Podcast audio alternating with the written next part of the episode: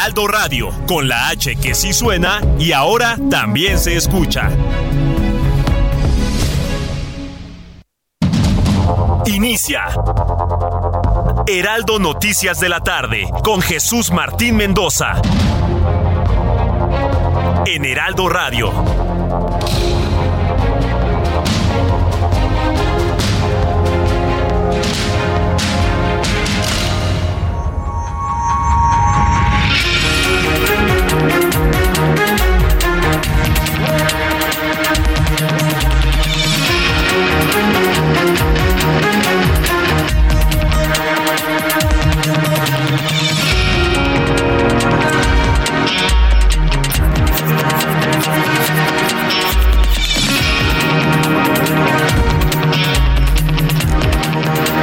Buenas tardes.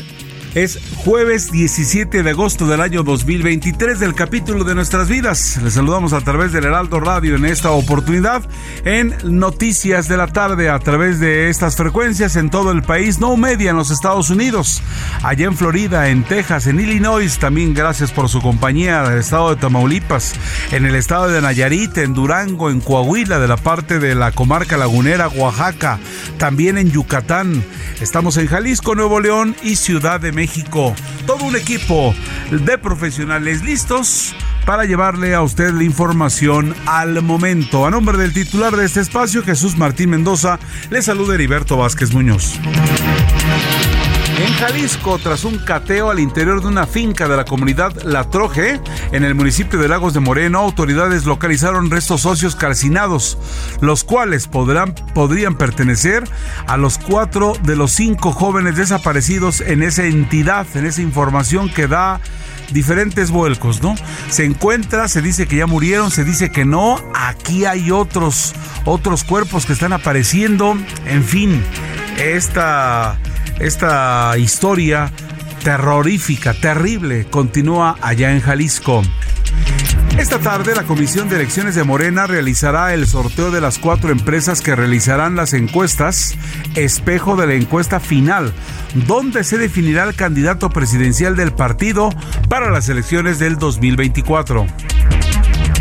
Un grupo de al menos 80 diputados de Morena, afines a Marcelo Ebrard, anunciaron que interpondrán una serie de denuncias ante la Comisión de Quejas del INE y la Fiscalía Especializada para la Atención de los Delitos Electorales por diversos actos como acarreo y desvío de recursos a favor de Claudia Sheinbaum.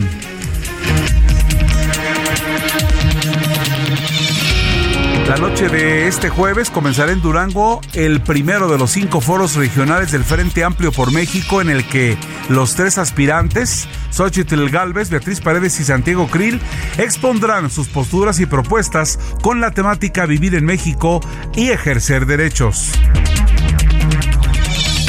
Este jueves el gobierno de Estados Unidos anunció que recurrirá a un panel del Tratado de Libre Comercio, el TEMEC, para impugnar la prohibición de nuestro país al maíz transgénico, anunciado por decreto presidencial el pasado 13 de febrero. El gobierno del presidente López Obrador argumenta que los cultivos transgénicos ponen en riesgo cultivos nativos ancestrales, los cuales constituyen un pilar de la alimentación y gastronomía mexicana. Más información con Giovanna Torres.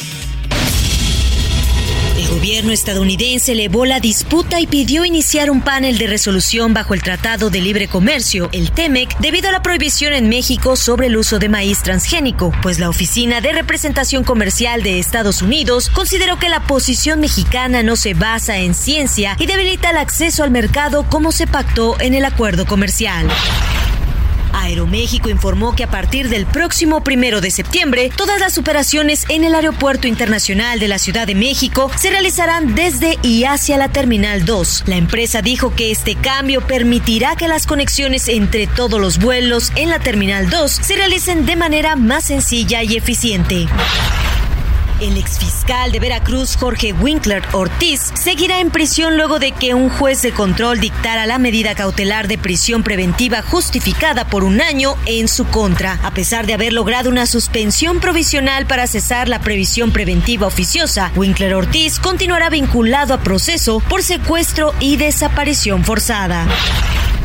En medio del despliegue de 300 elementos del ejército mexicano y Guardia Nacional en el norte de Veracruz, un cuerpo desmembrado y narcomantas aparecieron en una carretera de Poza Rica. Esto tras el hallazgo de más de 13 cuerpos embalados en refrigeradores. El huracán Hillary, que está afectando con lluvias intensas las costas del Pacífico, llegará hasta la categoría 4 en la escala Saffir-Simpson, por lo que hasta el momento es el más intenso en la temporada 2023. La Comisión Nacional del Agua prevé que sea el viernes cuando el huracán llegue a la máxima categoría. El periodista Ciro Gómez Leiva informó que solicitó a la Fiscalía General de la República atraiga el caso del atentado en su contra ocurrido en el mes de diciembre pasado. El comunicador manifestó que a ocho meses del suceso, su incertidumbre informativa es absoluta respecto a quién o qué grupo ordenó el ataque.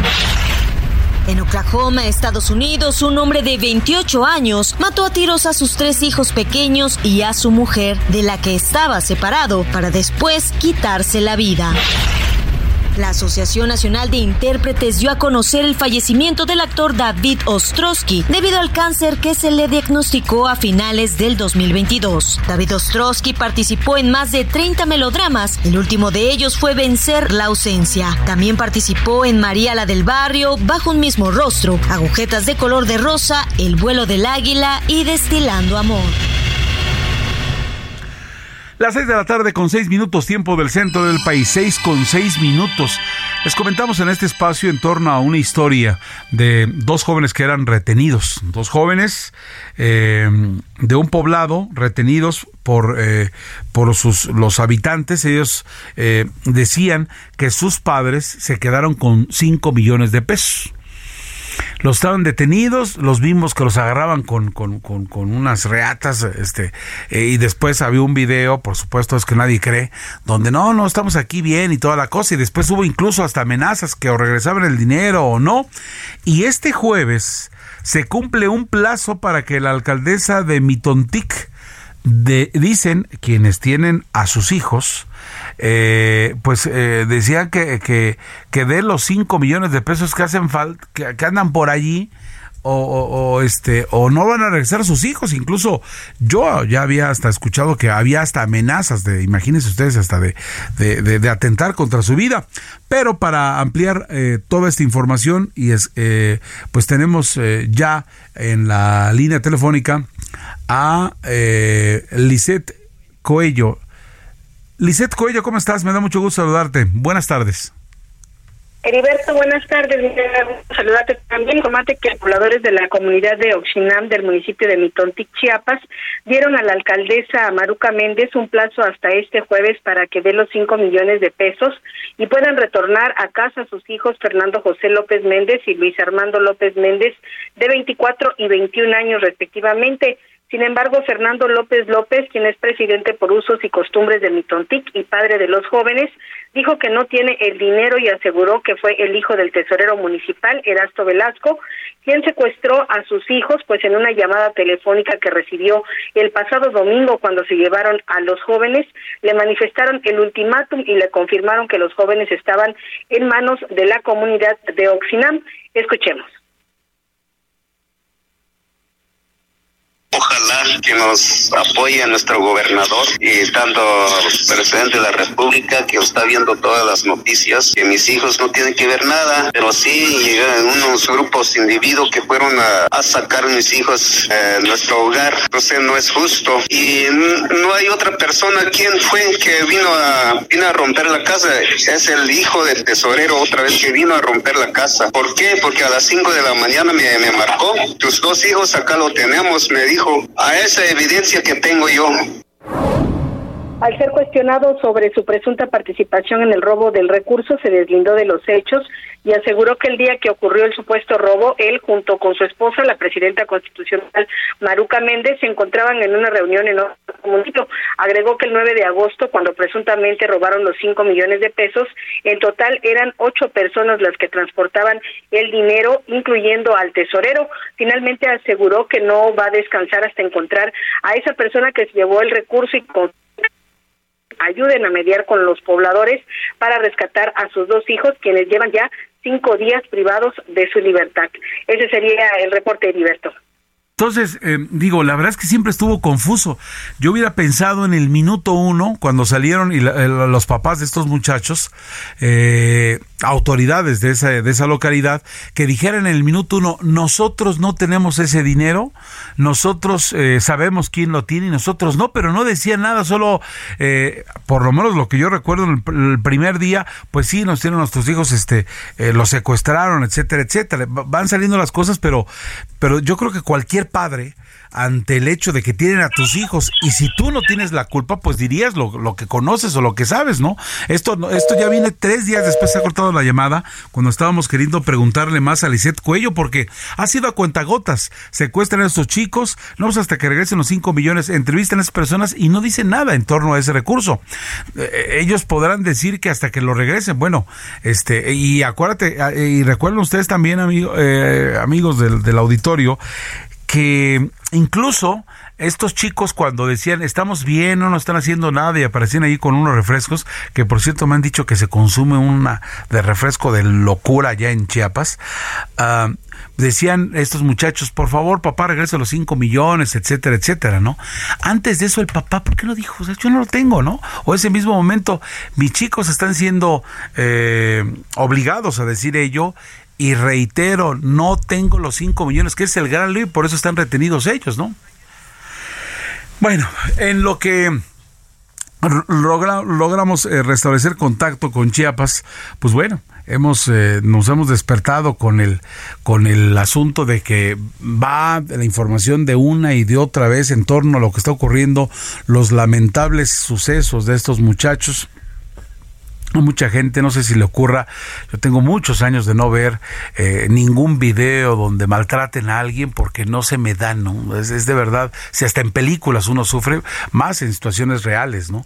Pero sí, sí vimos la fotografía de esos jóvenes y, y, bueno, este, sale una información, sale otra y el día de hoy, bueno, pues en Lagos de Moreno, autoridades han localizado restos óseos calcinados, los cuales podrían pertenecer a cuatro de los cinco jóvenes desaparecidos en ese entidad. En la línea telefónica, Mayeli Mariscal, corresponsal en Jalisco, tiene más información al respecto. Mayeli, ¿cómo estás? Buenas tardes. Muy buenas tardes, buenas tardes también a todo el auditorio.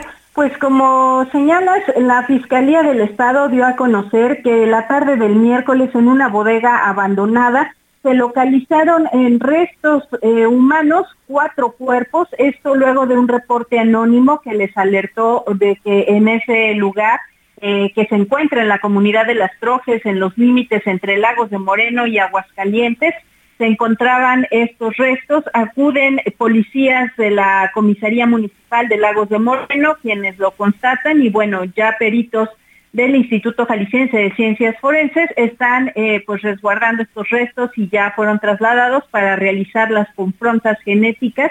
Esto de acuerdo con el material que fue eh, pues ya recabado a las familias de estos cinco jóvenes desaparecidos.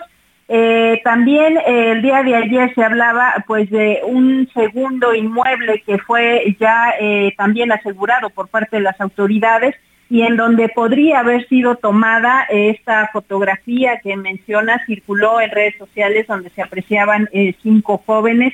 En la parte de atrás estaba una barda de ladrillo y pues bueno, en este segundo inmueble asegurado cubre estas características. Al interior se localiza calzado manchado eh, de sangre, así como también otras manchas hemáticas al interior de este inmueble y pues también ya es resguardado por las autoridades. Hasta estos momentos, esa es la información. El día de hoy, el gobernador de Jalisco, eh, de gira al interior del estado, pues hizo referencia, dijo que Jalisco vive en estos días momentos muy tristes si te parece, vamos a escuchar lo que dijo el mandatario. Jalisco vive en estos días momentos tristes por la violencia generada por grupos de delincuentes que nos han arrebatado la paz. Pero justo es en la adversidad en donde se pone a prueba de lo que uno está hecho. Y no nos vamos a rendir ante los delincuentes y no nos vamos a rendir pues ya escuchamos lo que mencionó el gobernador el día de hoy en esta gira que llevó a cabo al interior del estado negra y fue un evento en donde no se convocó a los medios de comunicación, solamente eh, pues a través del área de comunicación social se comparte este extracto de uno de los discursos en eventos al interior del Estado. Así es que, pues por lo pronto, esa es la información. Mayeli, eh, de repente sabíamos lo que más quisiéramos es que, que, no fueran estos chicos, ¿no? Que, y que fueran unos cuerpos de plástico, etcétera, etcétera. O sea, no quisiéramos que, que se verificara que son estos jóvenes los desaparecidos. Pero no ya ayer o antier ya prácticamente se, se daba por hecho que, que, que, estaban, que estaban desaparecidos y hoy que encuentran ahora estos, estos cuerpos, pues vuelve a decirse tal vez sean ellos. Ya, ya, ya entramos en la confusión. Así es, pues todavía oficialmente las autoridades no han confirmado que estos restos correspondan a estos jóvenes. Sin embargo, ya eh, pues eh, hay que recordar los familiares habían eh, parcialmente o preliminarmente asegurado que podría tratarse de las eh, características físicas basados en este material audiovisual, las características físicas de sus familiares. El día de hoy eh, el padre de Roberto, el señor Armando Olmeda, eh, pues también han estado posteando a través de su Facebook algunas, algunas menciones. El día de hoy acudió a este lugar, el Mirador, que es eh, presumiblemente el espacio en donde fueron vistos por última vez el viernes 11 eh, de agosto antes de eh, registrarse esta desaparición. Y bueno, ahí colocó una imagen del Sagrado Corazón en un, pues en una esquina colocó también una fotografía de su hijo sonriendo, vistiendo una camisa blanca y pues así es como el señor Armando señala que quiere que recuerden a su hijo y pues de cierta forma es, eh, eh, digamos, una despedida o el adelanto de una despedida que está haciendo el padre de uno de estos cinco jóvenes. Así es, Mayeli Mariscal. Como siempre, muchas gracias por la información de estos eh, lamentables hechos y, vamos viendo, sobre todo ya lo que nos interesa, ¿no? Eh, de ahora que se está confirmando prácticamente, como lo dices, de estos de estos jóvenes, pues que, bueno, y, dónde están los, dónde está la, gente que, que, los ha secuestrado, dónde están aquellos los que los torturaron y etcétera, etcétera. Pero bueno, vamos, vamos al tiempo, estemos en contacto contigo y y si nos permites, aquí al pendiente de más información. Mayeli Mariscal, corresponsal de Aldo Media Group en Jalisco. Gracias. Muy buenas tardes para todos. Buenas tardes. Tenemos a Lisette Coello, corresponsal en Chiapas. Estábamos platicando del otro tema. Noemí Gutiérrez, perdón. Noemí Gutiérrez. Noemí, en torno, eh, eh, eh, estábamos hablando en torno de lo de Chiapas. Ah, Antes de regresar a Chiapas, se nos volvió a cortar la, llamada. Resulta que el presidente Andrés Manuel López Obrador justificó su actitud ante la desaparición de cinco jóvenes de Lagos de Moreno, Jalisco, al asegurar que se trató de un invento, el que no haya escuchado las preguntas de la prensa y afirmó que ya está atendiendo el tema. Usted recuerda el día de ayer, no escuchó y después, eh, pues muchos dicen que tuvo el mal, maltino de, de, continuar con su mañanera y de allí a, contar por ahí una anécdota. Y a quien tenemos ya en la línea telefónica es amigo Gutiérrez, reportera de Aldo Media Group, que nos tiene más en torno a este caso y lo que sale de la presidencia de la República. Hola, muy buenas tardes. Pues sí, comentarte que el presidente Andrés Manuel López Obrador acusó al bloque conservador de armar toda una polémica porque al final no escuchó eh, las preguntas que le hicieron sobre el caso de los cinco jóvenes desaparecidos en Lagos de Moreno, Jalisco. Por eso inició la mañanera con una aclaración. Al final ah, afirmó que al final de la mañanera no escuchó las preguntas porque había muchos gritos, pero escuchemos qué fue lo que comentó esta mañana. Ya no saben qué hacer estos corruptos y sus voceros. Ayer, como a ustedes les consta, al final de la conferencia, ya cuando habíamos terminado, empezaron a gritar y no escuché nada, nada. Tan es así que por eso conté ese chiste.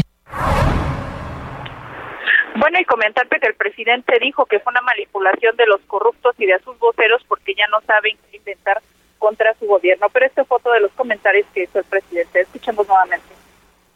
No tengo por qué ofrecer disculpas porque sencillamente fue un invento. Y estamos atendiendo el tema lamentable de el asesinato de estos jóvenes, pero vienen algunos aquí a buscar las podridas y cuando no las encuentran, las inventan. Afortunadamente, la gente nos tiene confianza y saben de que nosotros no somos perversos. Bueno, y comentarte que también informó que un grupo especializado en secuestros de la Secretaría de Seguridad y Protección Ciudadana ya están atendiendo este caso que dijo lo lleva hasta el momento la Fiscalía del Estado de Jalisco. También dijo que será la Fiscalía General de la República la que decida si atrae el caso. También consideró que el gobernador de Jalisco, Enrique Alfaro, pues sí, está trabajando en torno a la localización de estos jóvenes. Heriberto, la información que te tengo.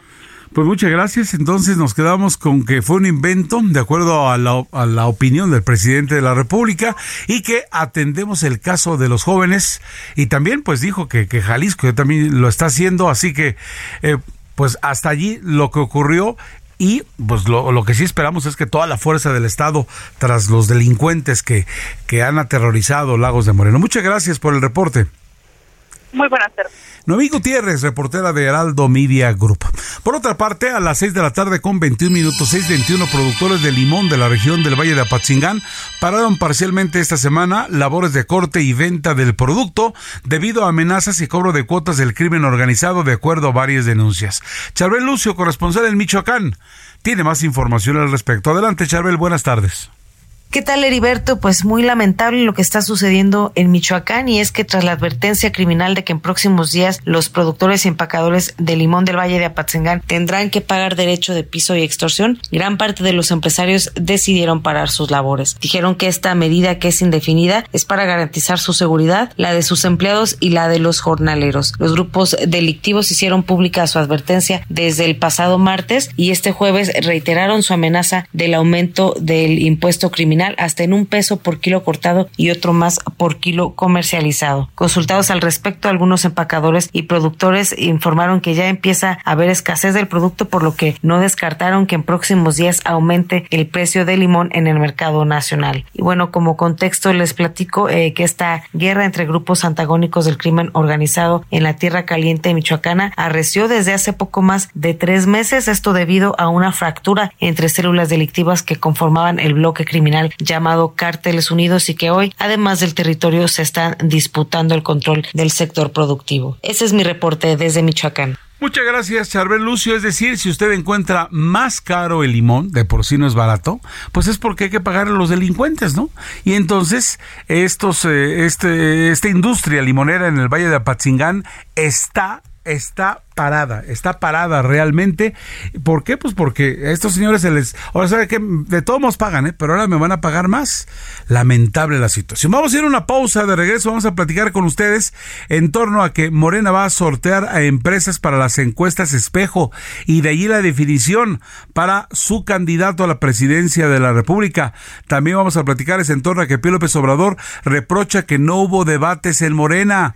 Tenemos eh, lo la, voz de Pío López Obrador a este respecto. Además, Marcelo Ebrard dice a simpatizantes que le informen de irregularidades que vean en el proceso interno. Está poniéndose más interesante todo esto. Y por otra parte, el Frente Amplio por México eh, inicia foros con sus tres finalistas rumbo a la elección interna. Vamos a ver quién se queda de Xochitl, Beatriz y Santiago Krill. Usted los conoce. También vamos a tener, eh, eh, vamos a ver qué es lo que está haciendo en este caso concreto, por ejemplo, allá en Durango, hay también foros regionales del Frente Amplio por México, para darle un ejemplo de lo que está ocurriendo. Y en este instante, en Oaxaca, y en La Paz se están eh, manteniendo, hay unas lluvias muy intensas en torno a la temporada en la cual estamos inmersos. Vamos a pausa, eh, estamos de regreso con más a través de este espacio en Noticias de la Tarde a través de El Heraldo Radio.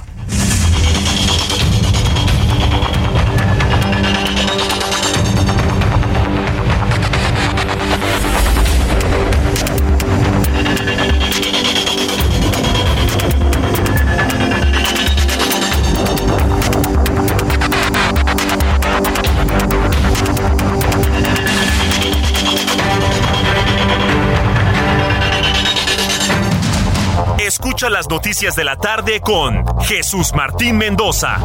Regresamos.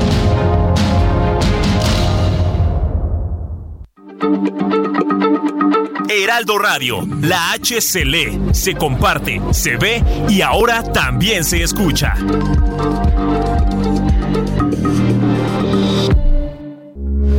Heraldo Radio, con la H que sí suena y ahora también se escucha. Continúa Heraldo Noticias de la tarde con Jesús Martín Mendoza.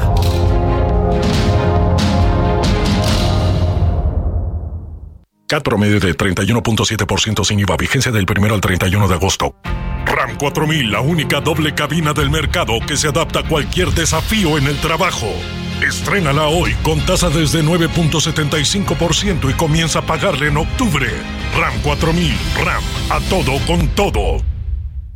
¿Tienes miedo de que tu hijo se convierta en un adulto insatisfecho? Este 14 de octubre en el Master Bebemundo vamos a darte las herramientas para que tu hijo se convierta en líder de su propia vida. Master Bebemundo 2023, niños felices, adultos líderes. En Papalote Museo del Niño, boletos a la venta en masterbebemundo.com. Hola amigos del Heraldo Radio, pongan mucha atención. Actualmente el contagio de vías respiratorias por diversos virus está elevadísimo. Tos, gripa, COVID. Si usted quiere protegerse de los contagios, esta información seguramente le interesa. Está con nosotros Saris Chávez, representante del Tratamientos Politécnico, para platicarnos del original factor de transferencia y además siempre pues nos trae sorpresas y regalos para cuidar nuestra salud. Aris, ¿cómo estás? Adelante. Qué gusto saludarte, mi querida Moni. Pues efectivamente traje este tratamiento porque fíjate que otra vez hay un repunte en los contagios de esta pandemia que parece que no se acaba. Por eso es muy importante tener nuestro sistema inmunológico siempre preparado.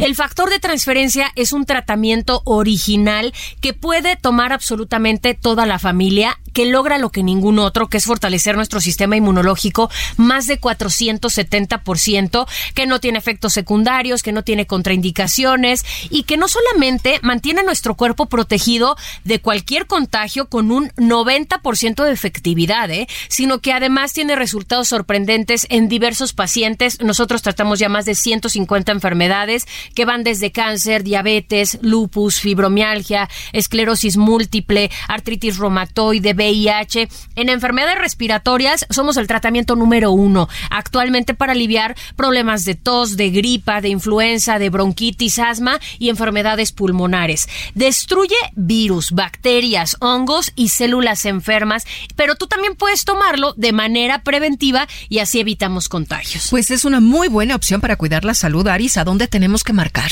Tienen que comunicarse porque además estamos estrenando promociones y regalos nuevos. Marquen en este momento al 55 56 49 44 44 porque les vamos a enviar hasta la puerta de su casa 50 dosis de factor de transferencia y el precio está increíblemente bajo, mi querida Moni, para todos ustedes. Y además les vamos a enviar de regalo un reloj inteligente que tiene pantalla touch. Ahí contestan mensajes, llamadas, redes sociales, te mide el ritmo cardíaco, la presión arterial, pones música, juegos. También te incluye unos audífonos Bluetooth originales y hoy te voy a regalar un aparato que todos queremos en casa. Es una robot que funciona con sensores que van a leer todos los pasillos de tu casa y la aspiran por completo. ¿Quieres este regalo? Marca 55 56 49 44 44. Otra sorpresita, ¿no?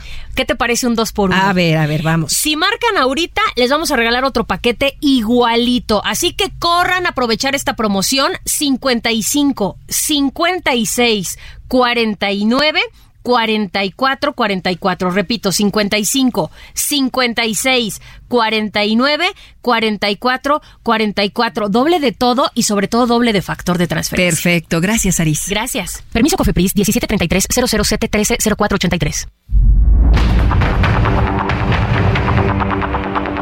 6 de la tarde con 34 minutos. Usted está en Noticias de la tarde a través del Heraldo Radio en esta transmisión especial, en este espacio que conduce Jesús Martín Mendoza de manera habitual. Se encuentra de vacaciones. Le dijimos, aguanta un poco Jesús Martín porque va a haber mucha, pero mucha eh, problema, mucha lluvia en la parte del Pacífico y se nos fue al Golfo. Ya les platicará, ya les platicará él, pero todo bien eh, por, a toda la gente que está preguntando por Jesús Martín Mendoza. La dirigencia nacional de Morena definirá este jueves mediante un sorteo a las cuatro empresas encuestadoras que se encargarán de la encuesta espejo como parte del proceso de selección del coordinador nacional de los comités de defensa de la cuarta transformación el preámbulo a la definición ya de su candidato presidencial en el 2024. Las cuatro empresas, junto con la Comisión Nacional de Encuestas, se encargarán de levantar la opinión de los ciudadanos, a quienes se les entregará una boleta que contendrá una serie de preguntas, pero solo una de estas tendrá el mayor valor que es ¿A quién prefiere como coordinador o coordinadora de la defensa de la transformación rumbo a las elecciones del 2024.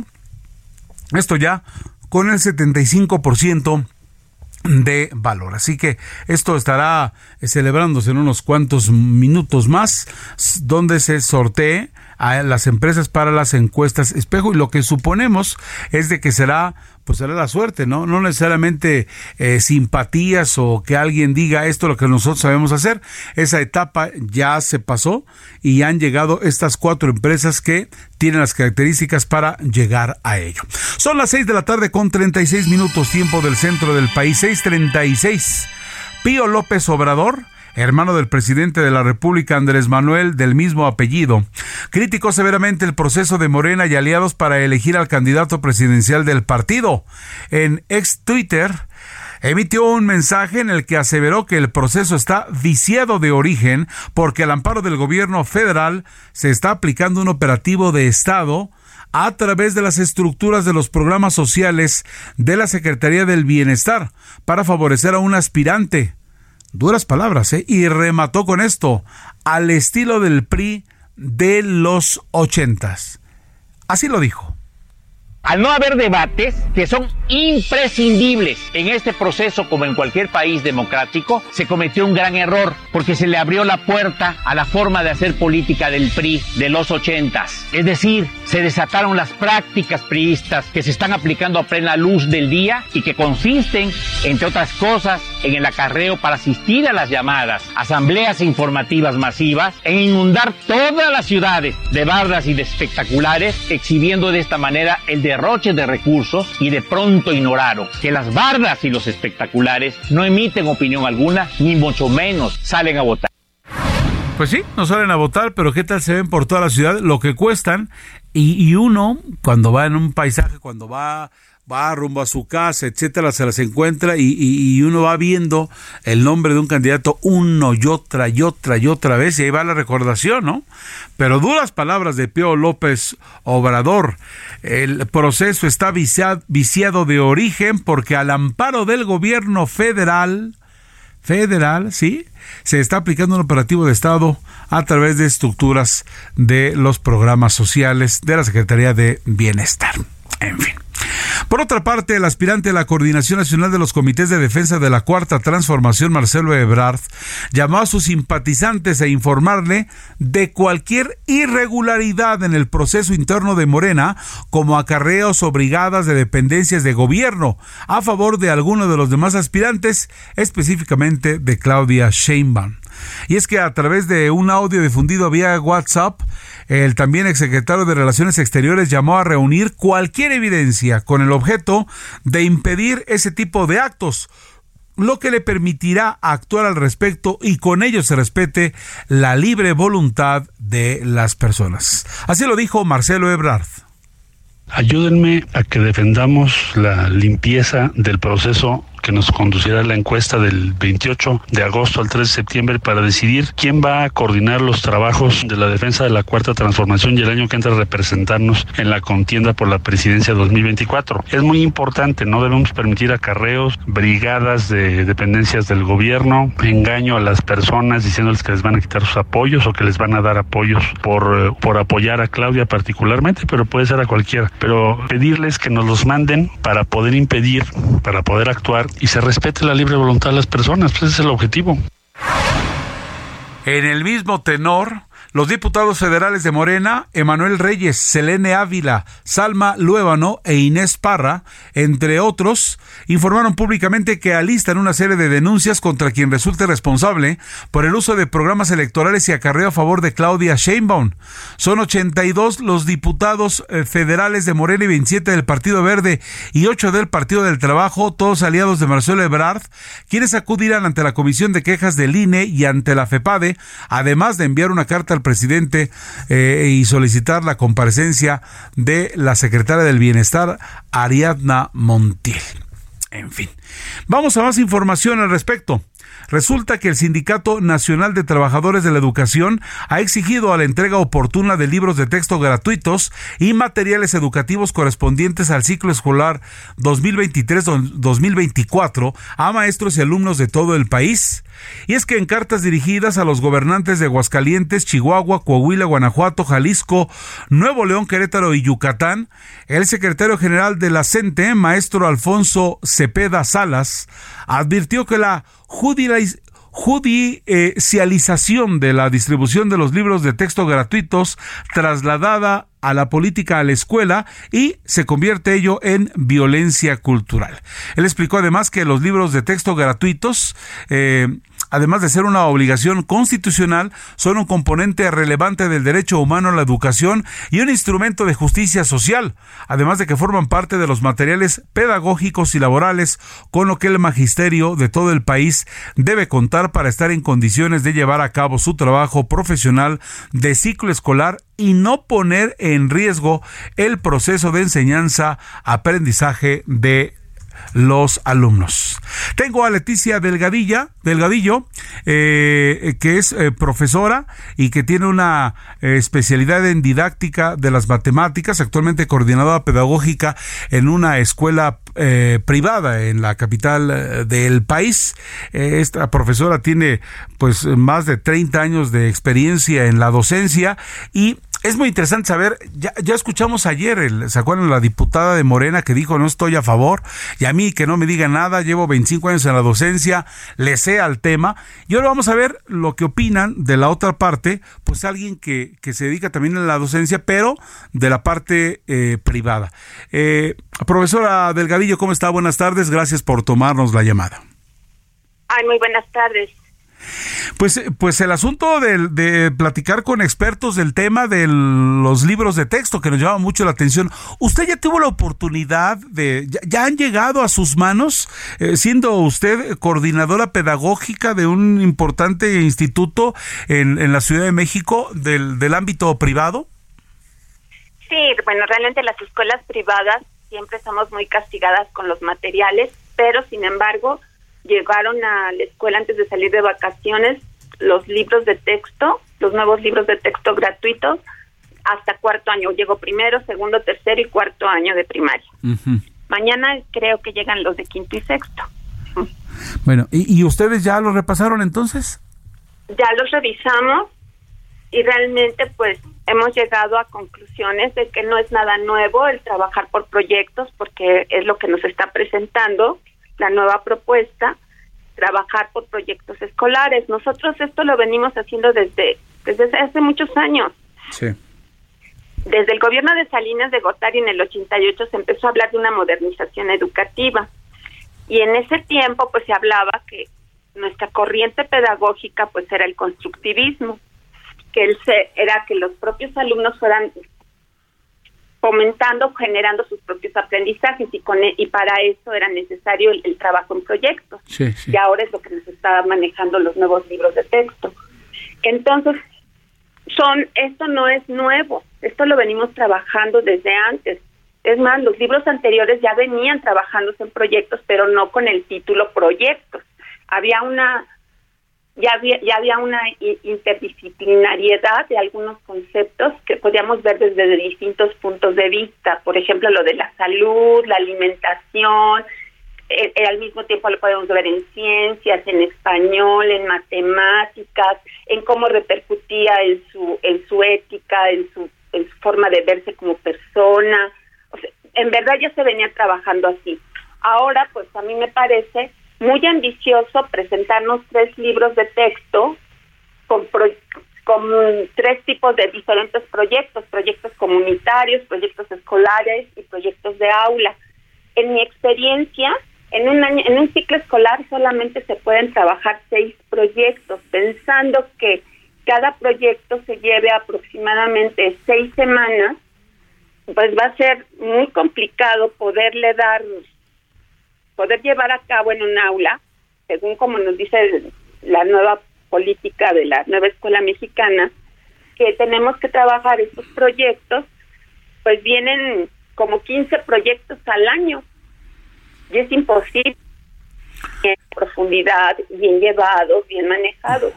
Yo creo que eh, tal vez sea el libro para que los profesores vayamos seleccionando cada uno, porque el programa de la nueva escuela mexicana nos presentaron un programa sintético donde venían una serie de contenidos que nosotros teníamos que ver si los trabajábamos o no de acuerdo a las necesidades de nuestra comunidad y así elaborar el programa analítico. Ya. Y realmente yo creo que hay algunos contenidos que vienen en estos proyectos que no, no vamos a trabajar mucho. Y es muy ambicioso. Yo creo que con un libro hubiera sido suficiente. Ya. Eh, eh, Tach, eh, lo, lo, bueno, usted comenta que es ambicioso. O sea, pero, pero no, vamos, no, no está mal. Tal vez, el, como dice, el tiempo no alcanza. Y, y otra cosa que haya encontrado por allí, profesor, digo, siempre ha habido errores, ¿no? O, o esta vez no se están este, solamente supermencionando. No, yo creo que siempre ya, ya hay errores, pero no tan garrafales como los que estamos encontrando en este momento. ¿Sí? Las lecturas, por ejemplo, esos libros de lecturas que teníamos de esos clásicos de toda la vida, que ahí fue donde nos pusimos en contacto con Octavio Paz, con esos escritores fabulosos. Ahora, pues realmente nuestro nuestro libro son puros escritores modernos que nadie conoce, eh, de una paginita las lecturas y no es porque uno quiera decir que los jóvenes no, no tienen talento, pero yo creo que sí nos tenemos que tenemos que seguir acercándonos a los grandes clásicos. Claro. Un Octavio Paz no debería desaparecer de ninguna manera en ningún de libro ninguna manera de su, de, su y la propiedad de la escritura, porque también eso es muy importante. No podemos estar esperando, eh, pensando que nuestros niños van a ir a la escuela para no aprender o para aprender lo que no deben, ¿no? Y, así, así como para aprender lo que no deben, es decir, digo, en la, en la parte de las escuelas privadas, ustedes tienen otros libros, refuerzan, sí. refuerzan, pero de cualquier manera también llevan los, los que les manda la SEP, ¿no? Así es, tenemos que seguir la, la SEP es nuestro órgano regulador, cosa que ahora a mí me preocupa, porque el hecho de decir que cada escuela va a llevar su propio plano, su propio programa analítico, pues cualquiera puede decir yo yo voy a ver esto, el maestro va a tener, dicen que ahora el maestro va a ser el que vamos va a llevar la batuta respecto a qué temas y qué contenidos se van a ver. Y antes no, antes había un currículo. Un currículo perfecto donde decía hasta dónde tenemos que llegar todos. Ah, Yo ahora me parece peligroso por eso, porque, por ejemplo, la, parte de matemáticas. En los libros de antes teníamos en cuarto de primaria 105 lecciones dedicadas a las matemáticas. ¿Y ahora, profesora? O sea, ya, y en este momento estamos hablando que son 24 páginas en ese mismo libro de cuarto año. 24 páginas repartidos en los tres textos que le acabo de nombrar. Sí de que sola, que van a venir de matemáticas. Cuando la matemática pues es una, una asignatura que tiene una sistematización, que tiene que ir de algo, que tiene que llevar todo un, un recorrido, de primero empezar por con, conteo, suma, resta, multiplicación, división, y creciendo. Y aquí va a venir así como, como lo que me sirva para, para, para resolver los problemas que se me presenten en el proyecto. Oiga, profesora, eh, además de que como que los mexicanos no somos muy duchos en las matemáticas, ¿no? Yo siempre que, que veía, eh, había unas mediciones internacionales, no quedábamos muy bien parados nuestros niños a la hora de, o sea, históricamente esto ha pasado y con esto la brecha será más grande. Yo creo que sí, yo creo que sí, y, y peor porque como que vamos a dejar que... Mm, que haya un poquito más de que estos maestros que no se, no crecen, que muchas veces no se preparan como deberían. Se, cortó la Se cortó la llamada. Qué interesante. Y sobre todo en el aspecto de las matemáticas. Yo, yo recuerdo mucho eso a la hora del, de repente, donde estaba Corea del Sur, etcétera. Nosotros era, era muy, pero muy difícil. La tengo otra vez en la línea. Estoy platicando con la profesora Leticia Delgadillo, que tiene una amplia experiencia en la docencia y una especialidad en didáctica de las, eh, de las matemáticas. Platicábamos concretamente del asunto de las matemáticas, ¿no? Y usted decía, profesora, pues de que el maestro también debe de prepararse, ¿no? Sí, así es, porque muchas veces el libro de desafíos matemáticos les generaba mucho conflicto a los profesores resolverlo, los mismos profesores, y entonces muchas veces los dejaban votados. Entonces, creo que ahora eh, es tan banal eh, o tan redu está tan reducidos los conceptos que bueno van a llevar a que sí lleven eso pero va a haber siempre maestros también muy comprometidos que van a dedicarse a buscar más materiales, que se van a acercar a libros anteriores y se van a poner a trabajar. Indudablemente va a haber de todo, pero no va a haber esa línea pareja para todos. Eso es lo que a mí me tiene un poco preocupada como a nivel, no como maestra nada más de una escuela privada, como maestra de, de un grupo social, sino ya pensando que soy maestra de un país, como, como maestra de, un, de una nación, pues sí me preocupa que no todo el mundo tenga el nivel educativo que debe de tener, porque la educación es un derecho. Claro, claro. Oiga, profesora, también se comenta en relación a, la guía que le dan a ustedes los profesores, ¿no? ¿Esta guía está completa? ¿Esta guía cómo la ve? Bueno, es que esta, esta guía, en verdad, es donde sí no, me di yo cuenta que es una guía totalmente este, que podríamos llamarla adoctrinadora porque habla de la es de la pedagogía este progresista que es de que son las ideas de de Freinet. Freinet pues tenía como base formar ciudadanos para la democracia cooperación y transmisión de la cultura de un grupo este promover la participación cooperativa de los estudiantes o sea, se oye muy bonito, sí, sí, pero a nivel educación básica siempre se deben de manejar los conocimientos básicos. Entonces a mí es esto sí me preocupa, perdón. Sí, sí. Sí, porque un niño, un niño chiquito va a saber de esto, ¿no? Sí, exactamente. O por qué les vamos a decir que la empatía no es pensar en los demás, sino empatía es estar bien con los ser pobre, ¿no? ¿Eso dice? Es, pues no de una manera directa, pero sí porque viene viene un, frases así como muy especiales que a mí me a mí me causó risa la página 23 de este libro que la el subtítulo dice ¿Cómo saber que estamos reproduciendo una sociedad injusta a través de la formación de las niñas y los niños? Caray. Para un niño de primaria, es, a, esas, a esos niveles, pues uno no va razonando. Como que poco a poco va tomando una conciencia en la secundaria, pero se me hace que muy tierna edad como para llegar a esos discernimientos, ¿no, profesora? Así es, así es. Y, y no y no hay esa esa esa, esa visión de querer crecer, de querer este, estudiar más, que hemos tenido en otras en otras reformas educativas, no simplemente la del la del 94. Sí. En donde realmente nosotros estábamos viendo las el, el que fueran el que fueran competentes nuestros alumnos que cubrieran una serie de competencias a nivel mundial, a nivel que pudieran ir a cualquier lugar del mundo y que pudieran desarrollarse como debería de ser. Progresar, estudiar, llevar en alto el nombre del país a otra parte, llevar los conocimientos, aportar a la humanidad y, ¿por qué no?, procurar bien para, para los suyos, ¿no? Para tener una, una vida digna para accesar a, cosas, eh, a mejores sistemas de salud o para progresar y estudiar más y desarrollar este, cosas que aporten a la sociedad, ¿no? Así es. Entonces, en este momento, pues creo que la concepción de educación del estudiante y del maestro, pues de seguirse estos, estos puntos, pues va a cambiar mucho. Yo tengo mucha fe en que los docentes van a saber identificar qué son las cosas que no tienen sentido darles a los niños.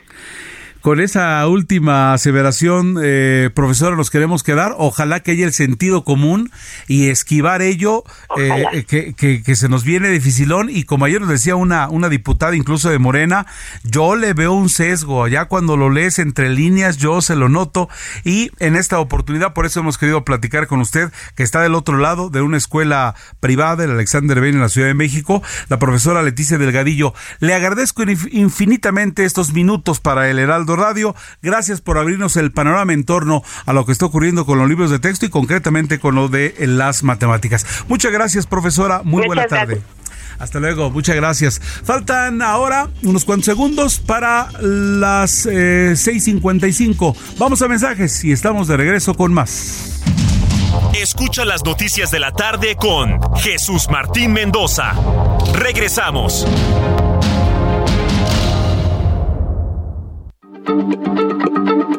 Heraldo Radio, la H se lee, se comparte, se ve y ahora también se escucha.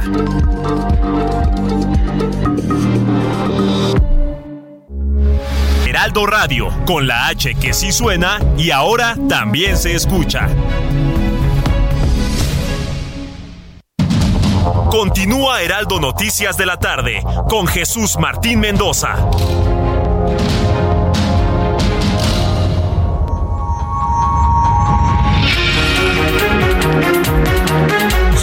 Las 7 de la noche en punto, 7 de la noche en punto tiempo del centro. Está usted escuchando Noticias de la Tarde a través del Heraldo Radio. El espacio de mi compañero Jesús Martín Mendoza. En esta oportunidad, a su nombre, él se encuentra en unas merecidas vacaciones. Le saluda Heriberto Vázquez Muñoz. Vamos a actualizarle con la información más importante al momento. En entrevista con el Heraldo Radio, la profesora de la Ciudad de México, Leticia Delgadillo, reveló que, como docente de una escuela particular, este tipo de planteles son de los más castigados con respecto a la entrega de los libros de texto gratuitos, cuyo contenido señaló que es por proyecto, al igual que en gobiernos anteriores, aunque advirtió de sus contenidos adoctrinadores que podrían eh, desincentivar a los alumnos y acrecentar la brecha educativa. Así lo dijo la profesora Delgadillo. Entonces, en este momento, pues creo que la concepción de educación del estudiante y del maestro, pues de seguirse estos puntos, pues va a cambiar mucho. Yo tengo mucha fe en que los docentes van a saber identificar qué son las cosas que no tienen sentido darles a los niños. Por otra parte, el Aeropuerto Internacional de la Ciudad de México y la Secretaría de Marina interpondrán denuncias penales contra los responsables de la balacera ocurrida el pasado 9 de agosto en el estacionamiento de la Terminal 2, que dejó un saldo de una joven fallecida y dos policías de Ciudad Nezahualcóyotl detenidos. Pobladores de la comunidad Palo Blanco en la ciudad de Chilpancingo bloquearon la carretera México-Acapulco para denunciar el incumplimiento de unas obras pactadas con las autoridades locales en materia hidráulica y también tomaron varias bombas de distribución de agua. En tanto, un tiroteo sin víctimas se registró este jueves durante uno de los actos de cierre de campaña de un candidato de un movimiento del movimiento ecuatoriano unido a la presidencia de ese país, Daniel Novoa ello celebrado en el área metropolitana de Guayaquil, una de las ciudades importantes de ese país, aunque el gobierno de aquel país ha descartado que fuera un atentado. Continúa el clima de tensión en el cierre de las candidaturas, el rumbo ya a las elecciones presidenciales en Ecuador. El portavoz del Departamento de Seguridad Nacional de Estados Unidos, Luis Miranda, reveló que el gobierno estadounidense ha deportado a más de 145 mil migrantes que llegaron a la frontera con México en los últimos tres meses. Ello debido a que no cumplieron con los nuevos requisitos para solicitar asilo. Escuche usted, más de 145 mil migrantes que llegaron a la frontera en los últimos tres meses y pues los ha deportado Estados Unidos. ¿Sabe dónde están ellos? Exactamente, están en nuestro país. El Servicio Meteorológico de San Diego, Estados Unidos, ha informado que la tarde de este jueves el huracán Hillary intensificó su fuerza hasta convertirse en categoría 3 frente a las costas de México. Al respecto, la Conagua informó que en las próximas horas ocasionará lluvias de muy fuertes e intensas en Michoacán, Colima, Jalisco y Nayarit, mientras que en Sinaloa y Guerrero se registran ya muy fuertes, además de un oleaje elevado. El Instituto Nacional Electoral anunció que se imprimirán 312 millones de boletas electorales para las elecciones del 2024, en las que se elegirá nuevo presidente de la República, además del Senado y la Cámara de Diputados. La consejera presidente del INE, Guadalupe Tadei Zavala, dijo que en total se imprimirán 500 millones de boletas electorales. Restos de seis delfines y cuatro tortugas fueron localizados en las playas de Bellavista, en el municipio de Guasave, en Sinaloa. En el lugar se determinó que habían muerto hace pocos días, por lo que se documentó el hallazgo para que la Procuraduría Federal de Protección Ambiental, la Profepa, investigue las causas de la muerte de los animales. Los restos fueron localizados durante una jornada de limpieza que se implementó en las playas de Bellavista. Ahí recolectaron desechos domésticos, botellas y gran cantidad de plásticos. Hasta aquí el resumen de noticias. Soy Heriberto Vázquez Muñoz. Esto es lo más importante hasta el momento. Le saludamos a nombre del titular de este espacio, Jesús Martín Mendoza. Vámonos con el reporte vial, lo más importante que está ocurriendo en las arterias de la gran urbe y zona metropolitana. Isidro Corro con mucha información. Adelante, Isidro. ¿Qué tal, Heriberto? ¿Cómo estás? Un gusto saludarte. Vamos a tomarle el pulso a la Ciudad de México y así te ofrezco un panorama en materia de vialidad. Estamos ubicados en estos momentos en la zona norte de la capital del país. Tengo la vista insurgentes ya con mucho tráfico esta importante arteria para quien viene del centro con dirección hacia la autopista México-Pachuca el lo tenemos exactamente a la altura de Indios Verdes, por dos factores, obras que tenemos en este lugar y también maniobras del transporte público, camiones esperan a poder ingresar al paradero del metro Indios Verdes. Superando el punto, mejora ligeramente la vialidad hacia el periférico Río de los Remedios. Periférico Río de los Remedios con algo de tráfico también, sobre todo para atravesar primero Centenario y también al llegar al León de los Aldamas, en la colonia San Felipe de Jesús. Aquí tarda en cambiar la luz del semáforo, superando el punto, no hay ningún problema, hacia la Central. He checado también el circuito interior, como todas las noches, ya con tráfico pesado, principalmente en el tramo comprendido de la raza para quien va hacia el aeropuerto capitalino, hasta esos momentos en un camión descompuesto, en la subida del Peñón de los Baños, ya lo retiraron, la avenida comienza a normalizarse, sobre todo para quien va hacia la calzada general Ignacio Zaragoza, sentido opuesto al circuito interior, con un mejor desplazamiento para quien se dirige hacia el eje 3 Oriente, Eduardo Molina. Heriberto, lo que tenemos en esos momentos. Gracias, Isidro Corro. Vamos ahora con Mario Miranda en otro punto de la metrópoli. Adelante, Mario, buenas tardes. ¿Qué tal, Gilberto? Buenas tardes. Pues informo que un hombre de la tercera edad murió al ser atropellado por un tráiler, esto en la alcaldía Álvaro Obregón. Los hechos se registraron en la avenida Molinos, casi esquina con periférico, esto en la colonia Molinos de Rosas de la alcaldía Álvaro Obregón. Las primeras versiones indican que el hombre se encontraba en la acera cuando un tráiler da la vuelta, se sube a la banqueta y atropella a la persona arrastrándolo por varios metros. La persona en vida tenía el nombre de Jorge, de aproximadamente 75 años de edad, se dedicaba a la recolección de cartón y vivía en situación de la calle. Al lugar arribaron paramédicos del Escuadrón de Rescates y Urgencias Médicas, quienes intentaron brindarle los primeros auxilios, pero lamentablemente la persona ya no contaba con signos vitales. También llegaron elementos de la Secretaría de Seguridad Ciudadana, quienes acordonaron el lugar y también detuvieron al chofer del tráiler, que fue trasladado al Ministerio Público para validar su declaración de los hechos. Te informo que también ya en estos momentos se encuentra personal de la Fiscalía quien está realizando el, peritaje para posteriormente realizar el levantamiento del cuerpo. La vialidad en lo que es en Avenida Molinos está bastante afectada, ya que se encuentra cerrada esto en dirección hacia Patriotismo, hacia Revolución, hacia Río Miscuac, se encuentra totalmente cerrada. En el sentido opuesto para los automovilistas que se dirigen hacia lo que es Álvaro Obregón, hacia lo que es alta tensión, tenemos abierta la circulación, pero tenemos bastante tránsito en esta zona. Las alternativas viales para los automovilistas que se dirigen hacia el circuito sería Barranca del Muerto y la avenida San Antonio. Heriberto, es la información al momento. Gracias, Mario Miranda. Hay reportes de encharcamiento en la vía López Portillo en lo que se refiere a la zona conurbada de la Ciudad de México, está en el Estado de México. Son las 7 de la noche con 8 minutos, 7 con 8 tiempo del centro.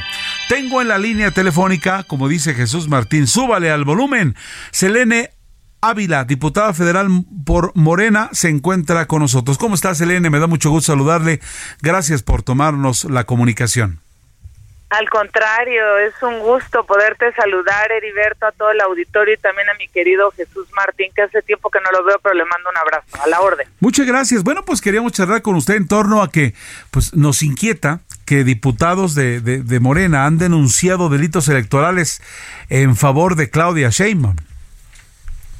Sí, pues mira, nos inquieta a todos porque, eh, mira, yo creo que tenemos que cuidar el proceso interno, hay que cuidar al partido, hay que buscar que este ejercicio de democracia interno esté dotado de legalidad, de legitimidad. Todo el tiempo se ha pedido piso parejo, el propio presidente de la República lo ha dicho, les ha pedido a gobernadores, alcaldes, funcionarios, no se metan en el proceso, ni yo lo hago, yo no me meto en el partido.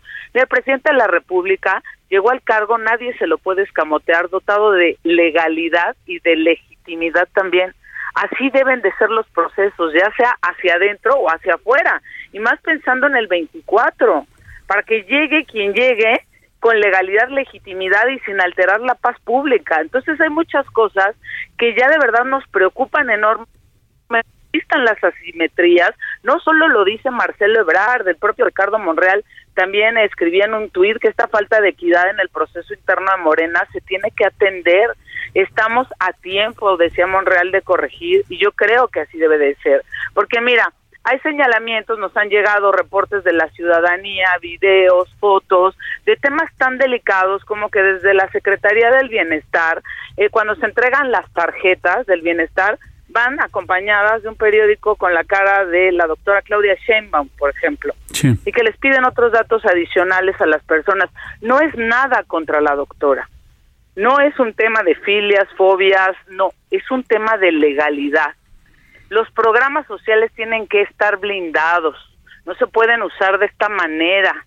Es grave que sigan persistiendo estas asimetrías, que siga habiendo usos descarados de presuntos, para ser elegante, porque yo no soy el órgano jurisdiccional, pero de presuntos desvíos de recursos públicos de eventos masivos que tú dices, cuando sacas cuentas, pues, ¿de dónde te dio para esto, no? O sea, para este tipo de eventos, las cuentas no salen. Le decía yo hace rato en otra entrevista a una gran compañera periodista también, pues, tienes un elefante enfrente, o sea, ¿cómo no lo vamos a ver?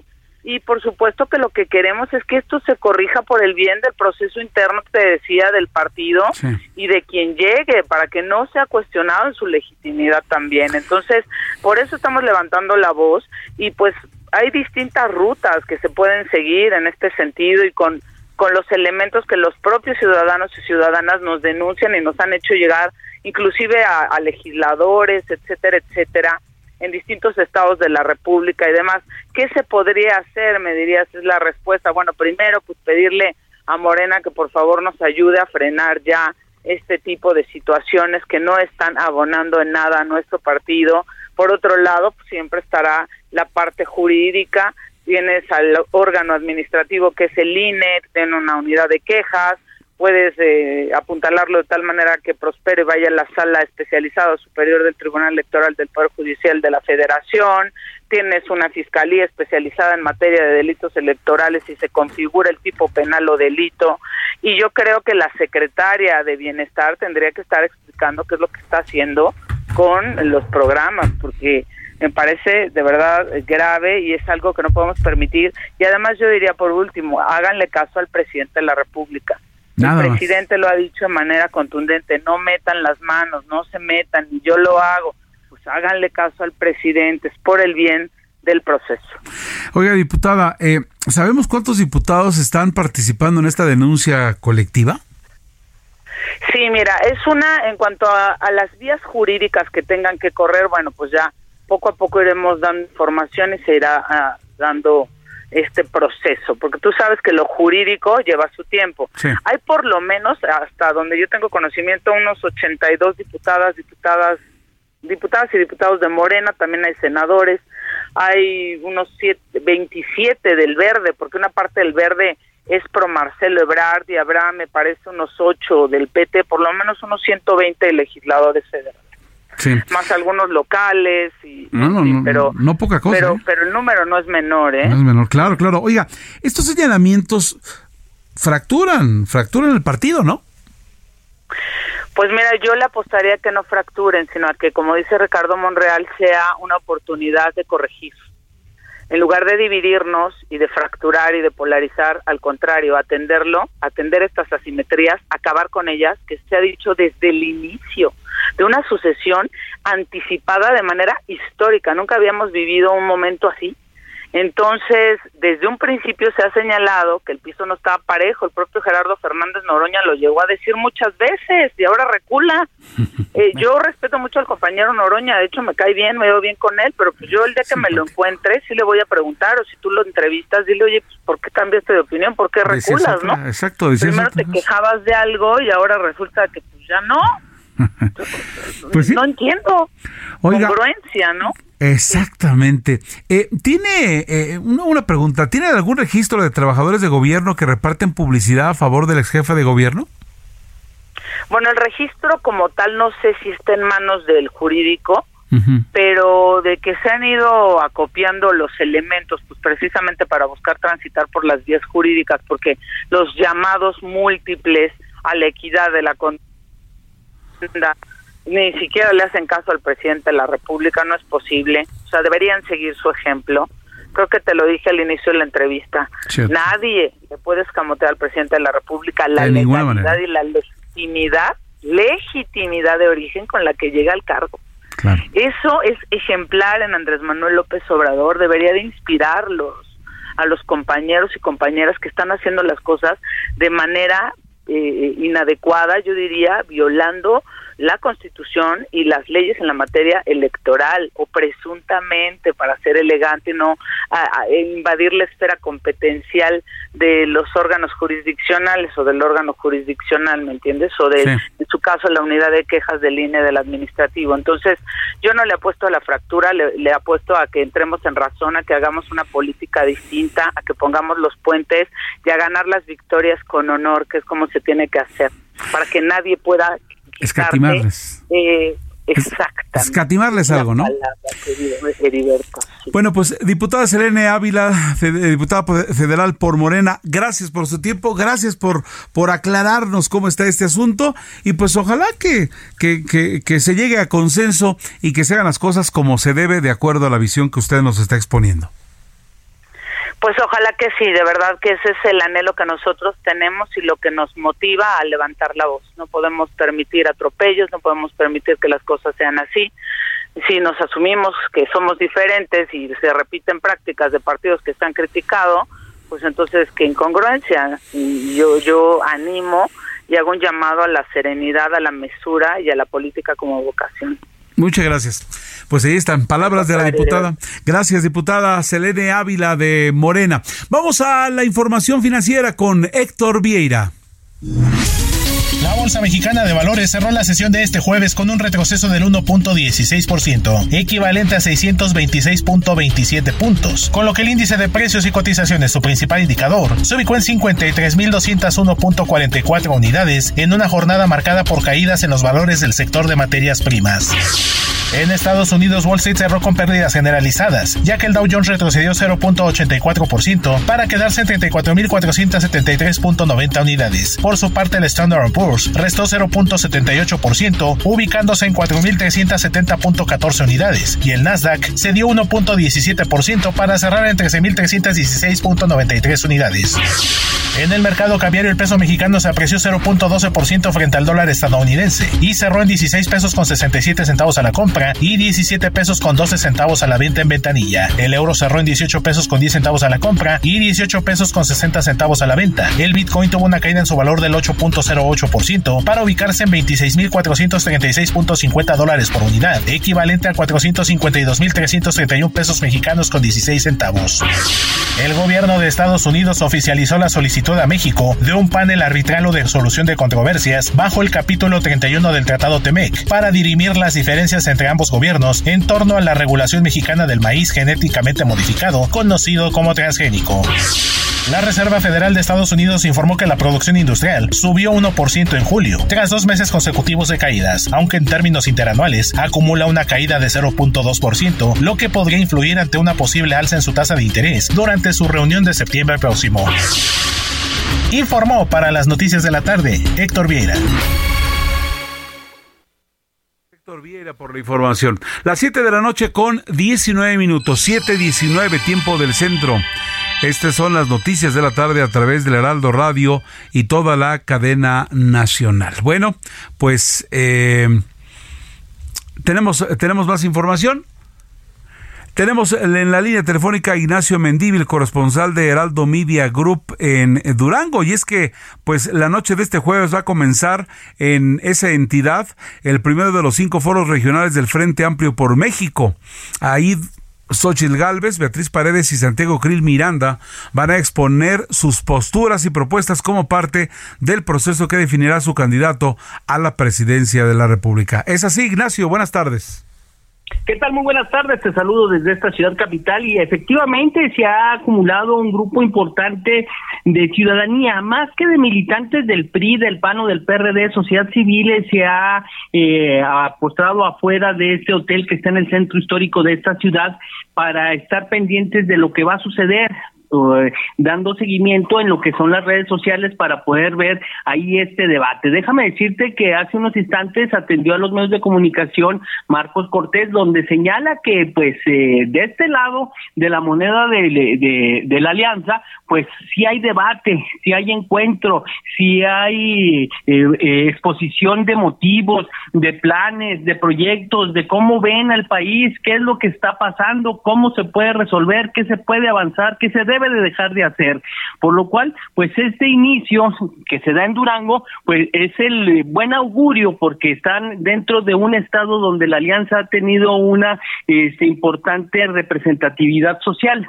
Y bueno, pues eh, eh, hasta el momento se está acreditando los 300 asistentes a esta sala donde se llevará a cabo mediante sorteo la participación de estos tres aspirantes, donde bueno, pues eh, Beatriz Paredes como representante del tricolor y que ellos son los anfitriones, bueno, pues han tenido un, eh, una cobertura y un, este, una logística muy importante, porque aquí pues los cuadros de los diferentes municipios, de, de las diferentes organizaciones y todos ellos, pues también tienen representación. Aquí también se dio cita el presidente del estado del eh, PRD, que bueno, se había señalado que ya se podían haber salido, no, aquí en Durango está sólida la alianza con el PRD, con el PAN y con el PRI y al término de este de este debate o de este foro, pues eh, los eh, panistas se reunirán en su casa y en, lo que es el partido y tendrán un encuentro con las bases de este eh, instituto político, lo que es eh, Xochitl Gálvez y Santiago Krill. Así las cosas y estamos en vísperas de que inicie todo este procedimiento y estaremos dándoles cuenta de cómo se va vaya dando eh, los pormenores de todos los asistentes y lo que suceda en el foro. Ignacio, me llama mucho la atención lo que mencionabas en torno a que, más allá de militantes, entre paréntesis, de repente acarreados o gente que llamen lo de los partidos, etcétera, pues que gente de a pie, es decir, como tú o yo, ciudadanos comunes y corrientes que acuden a este llamado, y eso suena muy interesante, ¿no?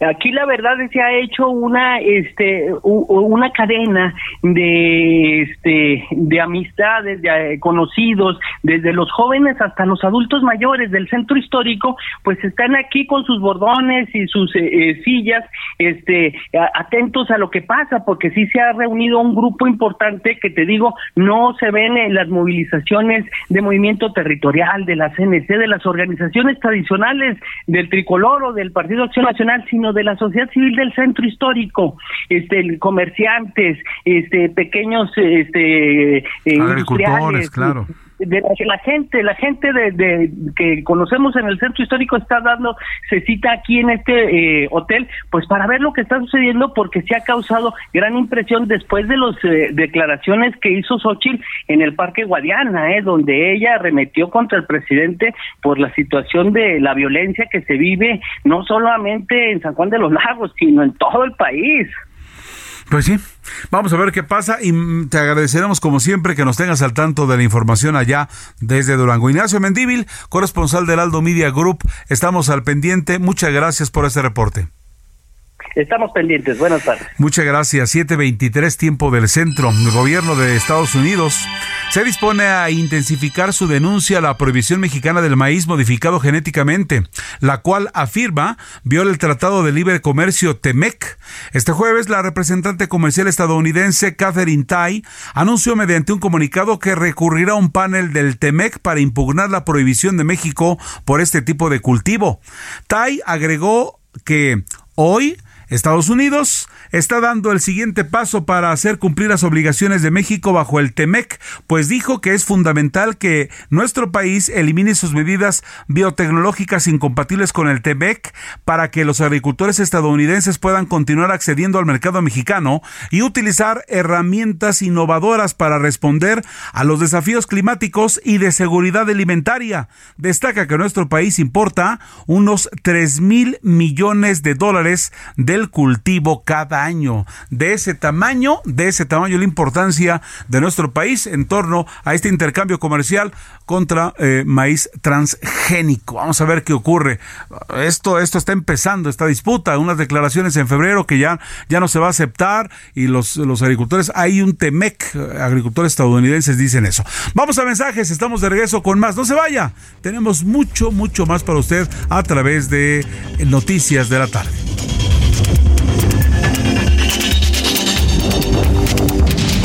Escucha las noticias de la tarde con Jesús Martín Mendoza.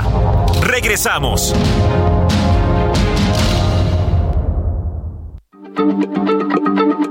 Heraldo Radio, la H se lee, se comparte, se ve y ahora también se escucha.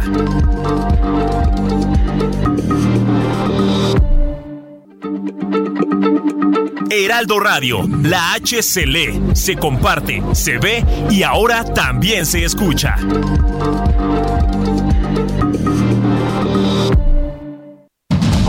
Continúa Heraldo Noticias de la tarde con Jesús Martín Mendoza.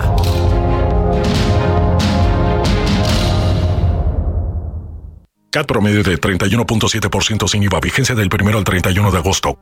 RAM 4000, la única doble cabina del mercado que se adapta a cualquier desafío en el trabajo. Estrénala hoy con tasa desde 9.75% y comienza a pagarle en octubre. RAM 4000, RAM, a todo con todo. ¿Tienes miedo de que tu hijo se convierta en un adulto insatisfecho? Este 14 de octubre en el Master Bebemundo vamos a darte las herramientas para que tu hijo se convierta en líder de su propia vida. Master Bebemundo 2023, niños felices, adultos líderes. En Papalote Museo del Niño, boletos a la venta en masterbebemundo.com.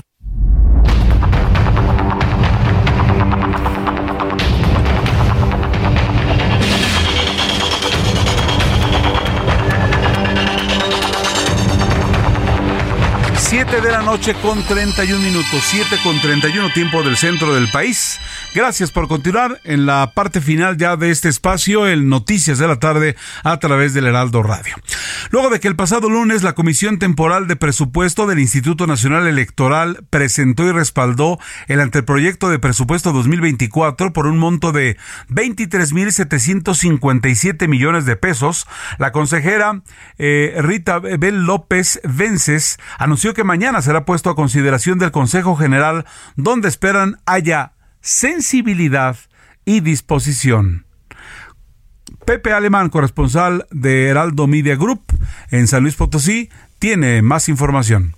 Pepe, buenas ¿Qué tal, Heriberto? Luego que el pasado lunes la Comisión Temporal de Presupuesto del INE presentó y respaldó el anteproyecto de presupuesto 2024 por un monto de 23.757 millones de pesos, la consejera Rita Bel López Vences anunció que mañana será puesto a consideración del Consejo General, donde esperan haya sensibilidad y disposición. En entrevista en la capital de San Luis Potosí al participar en los festejos por el 20 aniversario de la Asociación Mexicana de Consejeras Estatales Electorales, la integrante de la Comisión Temporal de Presupuesto del INE confió en que haya disposición a escuchar por parte del Pleno del Consejo General los argumentos y disipar todas las dudas. La consejera Rita Bell dijo que el anteproyecto de presupuesto es producto de un trabajo exhaustivo, donde participaron con propuestas y proyectos las juntas locales, las juntas distritales y las diversas direcciones de nivel central en mesas de trabajo intensas y largas, donde revisaron peso por peso bajo un principio de austeridad. Ante las críticas que desde el Ejecutivo se han vertido en torno a que el INE puede ahorrarse hasta 10 mil millones de pesos si se amarra el cinturón, Rita Bell López Vélez señaló que ya tuvieron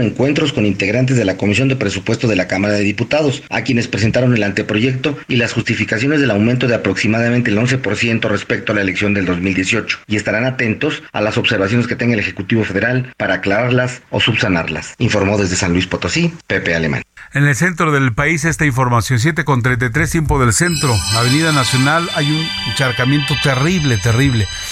Eh, autos varados, en fin, está, está pegándonos, estamos en plena temporada de lluvias. Fíjense que el día de hoy apareció dentro del suplemento especial Ruta 2024 de Heraldo Media Group, el caso concreto de Veracruz, en, este, en esta colaboración que hace el Heraldo en alianza con Poligrama y nos abría el panorama en torno a Veracruz. Hoy salió desplegado este eh, es, esta edición especial donde dice que Morena lleva delantera holgada rumbo a los comicios está interesante, se, eh, se nos ilustra eh, en una infografía los candidatos, los que suenan, los que se ven y después también una por partidos políticos. Tengo la línea telefónica eh, a Sergio Gil Rullán, dirigente de Movimiento Ciudadano, allí en esa entidad donde estamos hablando, Veracruz. Muchas gracias, Sergio, por tomarnos la llamada. ¿Cómo está? Buenas tardes. Estimado Alberto, muy bien, ¿usted cómo está? Bien, muchas gracias, pero queremos preguntarles a los veracruzanos, ¿cómo van las cosas por allá? Viene también una elección muy interesante.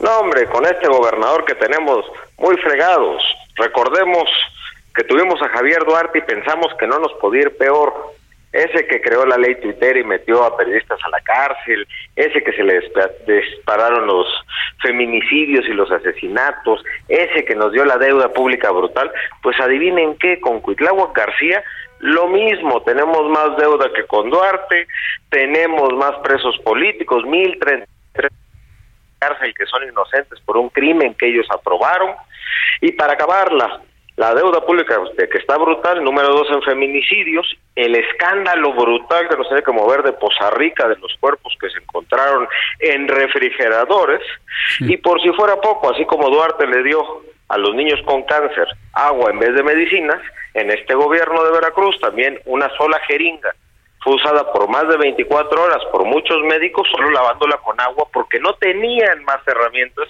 en un hospital que acababan de inaugurar y que a los tres días se les inundó pues está lloviendo sobre mojado, lamentablemente en Veracruz con este gobierno de Cuitlao García. Siempre hemos dicho que es de los estados más ricos del, país, ¿no? Es increíble todo lo que existe en belleza, en producción, y ya no digamos la alegría de la gente, ¿no? Y aquí sí, aquí sí tenemos que decirlo, ¿no? Este, nos encanta escuchar noticias de, Veracruz que ya es una cosa y otra, pero por desgracia en los últimos tiempos, pues ya está, usted ha enumerado lo que les ha ocurrido. Ahora, en este esta encuesta, pues aparecen también eh, aparecen eh, personajes de la vida política de ese estado y concretamente de Movimiento Ciudadano aparecen José Manuel del Río Virgen y Sergio Gil con eh, en una pregunta que se hizo de que eh, independientemente de preferencias, ¿quién le gustaría que fuera el candidato del Movimiento Ciudadano a la gobernatura? Y, ahí aparecen estos dos nombres con, con una intención interesante, con unas cifras, cifras eh, eh, al alza. A ver, estoy ampliamente sorprendido, contento, definitivamente no lo esperábamos. Yo tengo 34 años, nunca he sido diputado, nunca he sido alcalde, nunca he sido funcionario público y lo único que nos ha tocado es llegar a la dirigencia de Movimiento Ciudadano, recuperarle el registro que había perdido, sacar la votación más alta en su historia, en su último proceso electoral, ganar 17 alcaldías, lograr dos diputaciones en el Congreso del Estado y recorrer ya muchas veces los 212 municipios. Entonces el hecho de que hayamos salido en las preferencias de las personas, que es algo que no esperábamos, pues me llena no solo de alegría, sino de emoción, porque eso dice lo que está pasando a nivel nacional, que hay una nueva generación de actores políticos que estamos construyendo y que estamos creciendo, así como Luis Donaldo Colosio, en Monterrey, Samuel García en Nuevo León, Enrique Alfaro en Jalisco, Pablo Lemus en Guadalajara, Vivi Ravelo en Campeche, Jorge Álvarez Maínez, lo que está construyendo en Ciudad de México. Entonces eso es lo que refleja para mí esos números de la mano con alguien que es mi compañero del partido, que tiene toda la experiencia del mundo y que acaba de ser preso político por Cuitláhuac. Fíjense nada más. Pues sí, y, bueno, pues ahí está la percepción, eso es lo que dice a bote pronto la gente, y es que pues se nos viene encima, van a ser 50 ah, diputaciones estatales, eh, 30 de mayoría relativa, 20 de representación eh, proporcional, viene lo de la gobernatura, y el padrón electoral a los que hay que convencer, pues estamos hablando eh, nada más de, de 6 millones, ¿no? 6 millones. Es correcto, poquito menos, pero por ahí. Somos el cuarto padrón del país junto con Jalisco, que es el tercero, con una diferencia de como 50 mil votantes. Así es. Ahora, además, menciona también esta edición especial del Heraldo de México que aparece hoy en el diario impreso que los ediles en los 212 municipios de Veracruz duran en su cargo, es importante informarle a la nación, cuatro años, por lo que en los comicios del 24 no serán renovados estos puestos de representación popular, además, pues que no tienen opción de reelegirse. Sí, es una ley que, que quisimos cambiar, propusimos la iniciativa ante el Congreso con nuestras diputadas para poder aumentar los tiempos electorales y a la ciudadanía le costara mucho menos el proceso electoral. Pero como estos de Morena ya ve que son bien tramposos, decidieron no aprobarlo y se fueron con alcaldes de cuatro años. Entonces vamos a tener elecciones en el 2024 donde les vamos a ganar y vamos a tener elecciones en el 2025 para las alcaldías de todo el estado de Veracruz, que son 212 alcaldes, 212 síndicos y regidores y 630 perdón, 212 síndicos y 630 regidores para todo el estado. Así es. Bueno, pues yo le agradezco infinitamente Sergio Gil Rullán, dirigente de Movimiento Ciudadano en Veracruz. Algo deben estar haciendo bien, que ya aparecen ustedes en encuestas a nivel nacional y en la, esta edición que apareció hoy en el Heraldo de México, esta edición de Ruta 2024 en colaboración con, en alianza con Poligrama. Muchas gracias por tomar la llamada y pues bueno, a seguir trabajando, ¿no? No, hombre, muchísimas gracias. De acuérdense que caballo, que hay en Veracruz vamos a recuperar la alegría para no regresar ni al pasado con las viejas prácticas, ni seguir con este presente que nos está acabando. Se cortó un poquito, pero lo que quiso decir es caballo que alcanza gana, eso es lo que nos iba a decir. Caballo que, alcanza gana y en Veracruz no vamos a permitir ni que regresen los Duartes ni que sigan los Cuitláhuac. El Movimiento Ciudadano tiene una nueva generación y vamos a estar haciendo las cosas distintas. Gracias por tomar la comunicación. Sergio Gil Rullán, dirigente de Movimiento Ciudadano en Veracruz.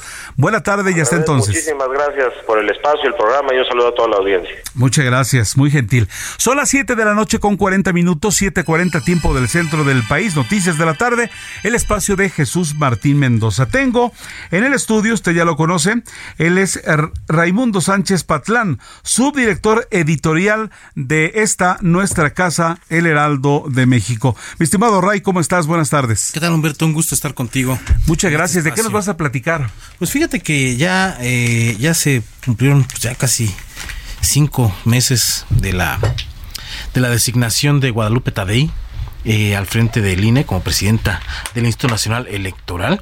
Y pues hasta ahorita lo que hemos visto es un INE pasivo, rayando prácticamente en la abyección.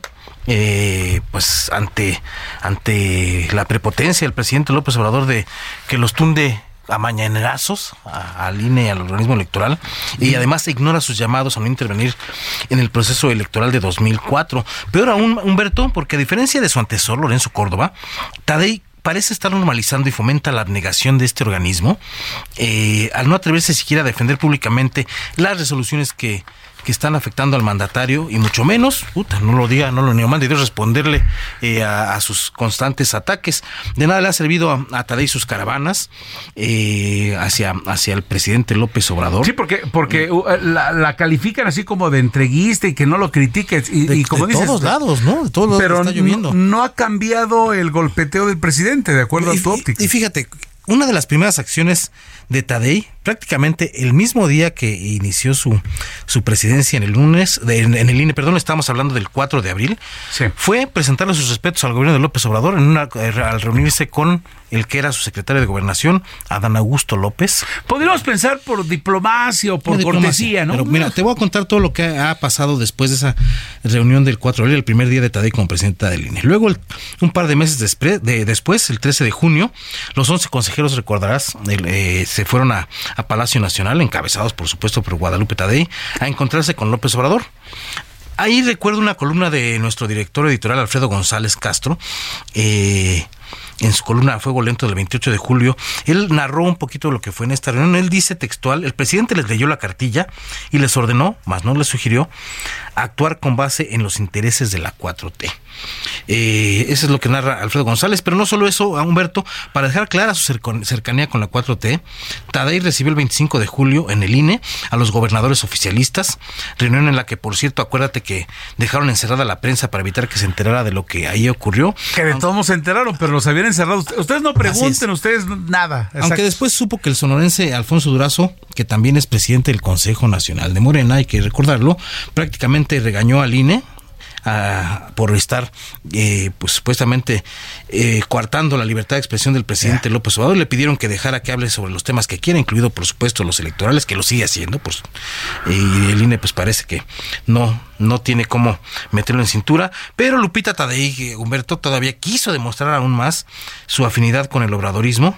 Ah, en una entrevista que, que publicó la jornada el pasado 4 de agosto, ella está prácticamente respaldando una reforma electoral. ¿De qué estoy hablando? Pues del proyecto que se le ha frustrado al presidente López Obrador, una reforma electoral que minimice al INE a una simple oficina para poner mesas de recepción de votos, ¿no?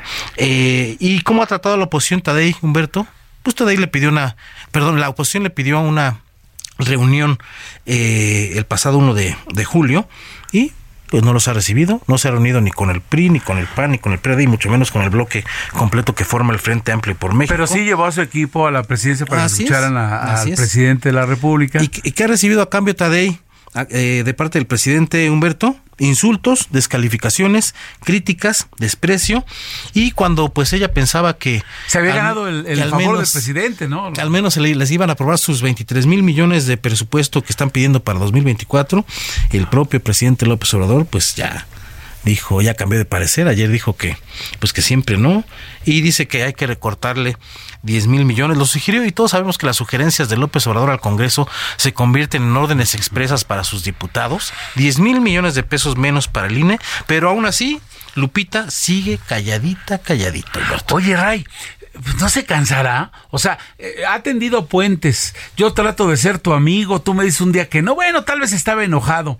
Oye, un refresco. No, pues no. Oye, un cafecito. O sea, ella ha intentado por todos los medios eh, eh, caer bien y pues nomás no lo logra, ¿no? Bueno, su trabajo no es caerle bien al presidente. Claro, no debería su ser. Su trabajo ser un, es ser un árbitro electoral imparcial y que haga que se cumpla la ley como lo establece la, la Constitución y las leyes electorales lo cual está, la mujer está más preocupada por caerle bien al presidente que en estar aplicando la ley, porque el presidente sigue pasándose por el arco del triunfo todos los llamados del INE para que deje de meterse en la elección de 2024 y Tadei ni se asoma ni dice esta boca es mía.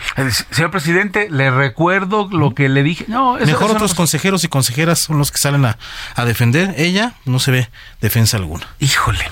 Y ella definitivamente va a ser la que va a llevar la elección presidencial a, ella es la que la que es la responsable directa de la de que la elección presidencial de 2024 pues ante tantos desaires se cansará o, cómo lo vislumbres. la verdad no no sé, eso ya habría que preguntarle a ella yo, yo, tengo eh, pues una teoría y todo, pero lo que pase por la cabeza de la de la presidenta de Lina y sí tendríamos que preguntarle por qué no defiende al instituto.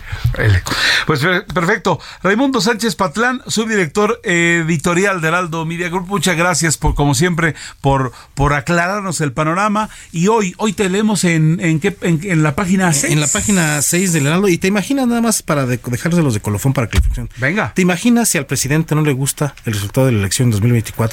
Pues ¿Qué va a hacer Tadei? Por, lo pronto le va a echar la culpa, ¿no? No se va a frenar. ¿Y qué, va a hacer ella? ¿Qué va a hacer? Pues a ver. no quisiera estar para la reflexión. Pues exactamente. Muchas gracias, Raimundo, Raimundo Sánchez Patlán, por esta información. Son las 7 de la noche con 47 minutos. Este análisis tan, pero tan interesante, Ray. Gracias. Una mujer franco-canadiense fue sentenciada a casi 22, 22 años de prisión en Estados Unidos por enviar en el año 2020 una carta que contenía ricina mortal al entonces presidente Donald Trump. Pascal Ferrier, de 56 años, se declaró culpable en enero pasado por violaciones de las normas sobre armas biológicas, tanto por posesión como uso. La pena impuesta corresponde a los 262 meses de prisión previstos en un acuerdo con la Fiscalía. Información internacional, Alina Leal Hernández, a través de El Heraldo Radio en estas noticias de la tarde. En medio de tensiones por los apoyos de Washington a Ucrania, un ciudadano estadounidense fue detenido por autoridades rusas bajo los cargos de espionaje, por lo que podría enfrentar hasta 20 años en prisión. De acuerdo con la agencia Interfax, Jen Spector, con nacionalidad estadounidense pero de origen ruso, se declaró culpable y llegó a un acuerdo de colaboración con los investigadores. El próximo domingo los ecuatorianos acudirán a las urnas para elegir al presidente y vicepresidente, así como a 137 asambleístas que deben completar el periodo de gobierno que termina en mayo de 2025. Esto mientras el candidato presidencial Cristian Zurita aseguró que cuenta con una fuerte custodia policial porque él tiene el mismo perfil de riesgo que su amigo y colega asesinado la semana pasada, Fernando Villavicencio. Incluso aseguró que Ecuador es un narcoestado. En Colombia, un fuerte temblor sacudió una amplia zona del país, incluida la capital Bogotá, en donde decenas de personas evacuaron edificios y oficinas, así como restaurantes. El Servicio Geológico Colombiano informó a través de ex Twitter que temblor ocurrió a las 12.04 hora local y tuvo magnitud de 6.1 grados. Un hacker brasileño reveló este jueves en una investigación que el expresidente Jair Bolsonaro le pidió que manipulara una máquina de votación electrónica para demostrar que el sistema electoral de Brasil era vulnerable al fraude durante la campaña del año pasado. El programador informático Walter de Galti dijo a los legisladores que se reunió en agosto con Bolsonaro, quien le pidió que discutiera la idea con expertos del Ministerio de Defensa y le ofreció perdonarlo si sufría consecuencias legales. Investigadores han concluido que existe un riesgo raro pero real de que un tsunami causado por sismos podría inundar partes de la costa Anchorague bajo ciertas condiciones, de acuerdo con reportes de un periódico local, lo que supone un cambio con respecto a lo que se pensaba hasta ahora sobre el riesgo que corría la mayor ciudad de Alaska. Hasta aquí la información, muchas gracias, Alina. Eh, son las 7:49, 7:49 tiempo del centro. Estamos llegando a la parte final de esta emisión. Tengo la línea Fernando Guerrero, subdirector de estrategia digital de Casa de Bolsa Finamex. ¿Cómo está, Fernando? Buenas tardes. Hola Heriberto, muy buenas noches. Muy bien, gracias. ¿Tú cómo estás? Muy amable, muchas gracias también aquí. Una gran pregunta a un experto, y no sé si es gran pregunta, pero sí es una pregunta. ¿Por qué el mexicano nos tiembla al, invertir? ¿Por qué le tenemos miedo a ello? ¿Y es así todavía? Yo, yo, yo percibo eso. Sí, yo creo que sí es gran pregunta. Y además, pues efectivamente, en tema de inversiones nos falta todavía un gran, gran camino por recorrer. Eh, yo creo que existen muchos mitos alrededor de las inversiones y es lo que hace que las personas no den ese paso o no se animen a invertir. Eh, yo creo que te podría decir que los, de los mitos más comunes es que las personas creen que invertir es para millonarios, creen que invertir es para expertos, eh, las personas creen que invertir es inseguro, ¿no? Esos tres mitos, tal vez agregar que creen que es complicado, yo creo que la mayoría de las personas que están escuchando tu programa eh, seguramente se identificarán con alguno de estos mitos, ¿no? Sí, si esto detiene a las personas eh, en, esta toma de decisiones que es bien importante, eh, pues porque al final estamos hablando del patrimonio de las personas, ¿no? Claro, y a veces no ni siquiera estamos hablando de que vendas una casa y, ello lo inviertas, sino no, no necesariamente, son, son hábitos. ¿Es cierto que hay una cosa que se llama inverfobia? Inverfobia es es la manera en que nosotros llamamos a este fenómeno, a esto que estamos viendo, a esto que acabamos de describir, a estos mitos, y que además tiene una afectación muy importante en la población. y tiene que ver completamente con la inflación. ¿no? La inflación lo que es es que los precios de las cosas van subiendo y entonces si tú no inviertes tu dinero, ¿qué quiere decir invertir tu dinero? Que hagas crecer tu dinero, resulta que lo que te querías gastar ese dinero dentro de un año, dentro de dos años o en la fecha que tú quieras, pues ya no te alcanza para lo mismo por la inflación, ¿no? Entonces lo, tiene una afectación directa porque tu dinero está perdiendo valor si tú lo tienes parado y si no lo tienes invertido. Por eso es tan importante. Si no se mueve, ¿no? ¿Nos podrías explicar en unos dos minutitos las ventajas de invertir eh, y, esto, este, tenerlo como presente en nuestros, en, un hábito, hacerlo de lo de tener bien presente las finanzas personales? Claro, mira, yo creo que la primera ahorita lo decíamos, tu dinero va a estar creciendo. Tú puedes estar haciendo la actividad que quieras y si tú tienes tu dinero invertido, te vas a ir a dormir y tu dinero en la noche va a estar creciendo, en el día, en todo momento va a estar creciendo. Esa sería yo creo que la primera ventaja. Segundo, de ahorita lo decíamos también, te proteges contra la inflación, ¿no? No te, no te vas a estar preocupando porque el día de mañana ese dinero ya no te alcanza para lo mismo, ¿no? Al contrario, si tú inviertes, tu dinero va a crecer y te va a alcanzar para eso y para más. Eh, otra ventaja bien importante es que vas a tomar mejores decisiones financieras. Cuando tú inviertes, cuando empiezas a llevar esta planeación eh, de tus gastos, de tus ingresos, empiezas a tener más orden en tus números, en tu economía, lo que, va a, lo que va a pasar es que vas a tomar mejores decisiones financieras y al final esto se traduce en algo bien importante y es tranquilidad financiera. Vas a estar mucho más tranquilo, vas a estar mucho más eh, feliz es la palabra además, ¿no? Cuando tienes este este orden y sabes que tu dinero al final de cuentas está creciendo. Sí. Oye, y, y esto hay que hacerlo un hábito, ¿no? O sea, que esto sí que se nos haga costumbre. Es un hábito y lo que hay que hacer es buscar herramientas, buscar herramientas eh, que, que rompen estos mitos. La verdad es que es muy sencillo. Actualmente hay muchas opciones. Tú puedes encontrar, en caso de Bolsa Finamex, nosotros tenemos una herramienta en donde de manera muy sencilla tú puedes invertir tu dinero, lo único que tienes que hacer es simplemente seleccionar el plazo al que quieres poner tu dinero, puedes encontrar ahí mismo y muchas opciones en donde puedes crearte el hábito también del ahorro con inversión, ¿no? El, juntar estos dos conceptos es lo más importante. Ahorrar, pero este dinero que estás ahorrando, invertirlo. Entonces no solo vas a estar guardando dinero, sino que tu dinero que, que ya estás apartando ese ingreso, lo vas a estar haciendo crecer, ¿no? Creo que es la, la manera más la manera más fácil y además hay otro factor bien importante y entender que el, que el contexto actual que tenemos, las tasas de interés actualmente en México están a niveles históricamente altos y eso hace que sea una oportunidad bien importante. Ahorita de manera muy fácil, con poco dinero, tú puedes empezar a invertir y además aprovechar tasas de interés que son muy atractivas, ¿no? Estos rendimientos, estos altos rendimientos y que de manera muy segura tú vas a tener tu dinero seguro y creciendo. Fernando Guerrero, subdirector de Estrategia Digital de Casa de Bolsa Finamex, gracias por tu tiempo y tus grandes consejos. Eres muy gentil. Al contrario, muchísimas gracias a ti, Heriberto. Muy buenas noches. Muy buenas noches. Nos vamos. Gracias a nombre de Giovanna Torres, Alina Leal, Ángel Arellano, Héctor Viera y Ulises Vialpando. Deseamos lo mejor de lo mejor. Mi nombre es Heriberto Vázquez Muñoz. Quédese con esta frecuencia. Viene Alejandro Cacho y las coordenadas de la información. Esto fue Heraldo Noticias de la tarde con Jesús Martín Mendoza.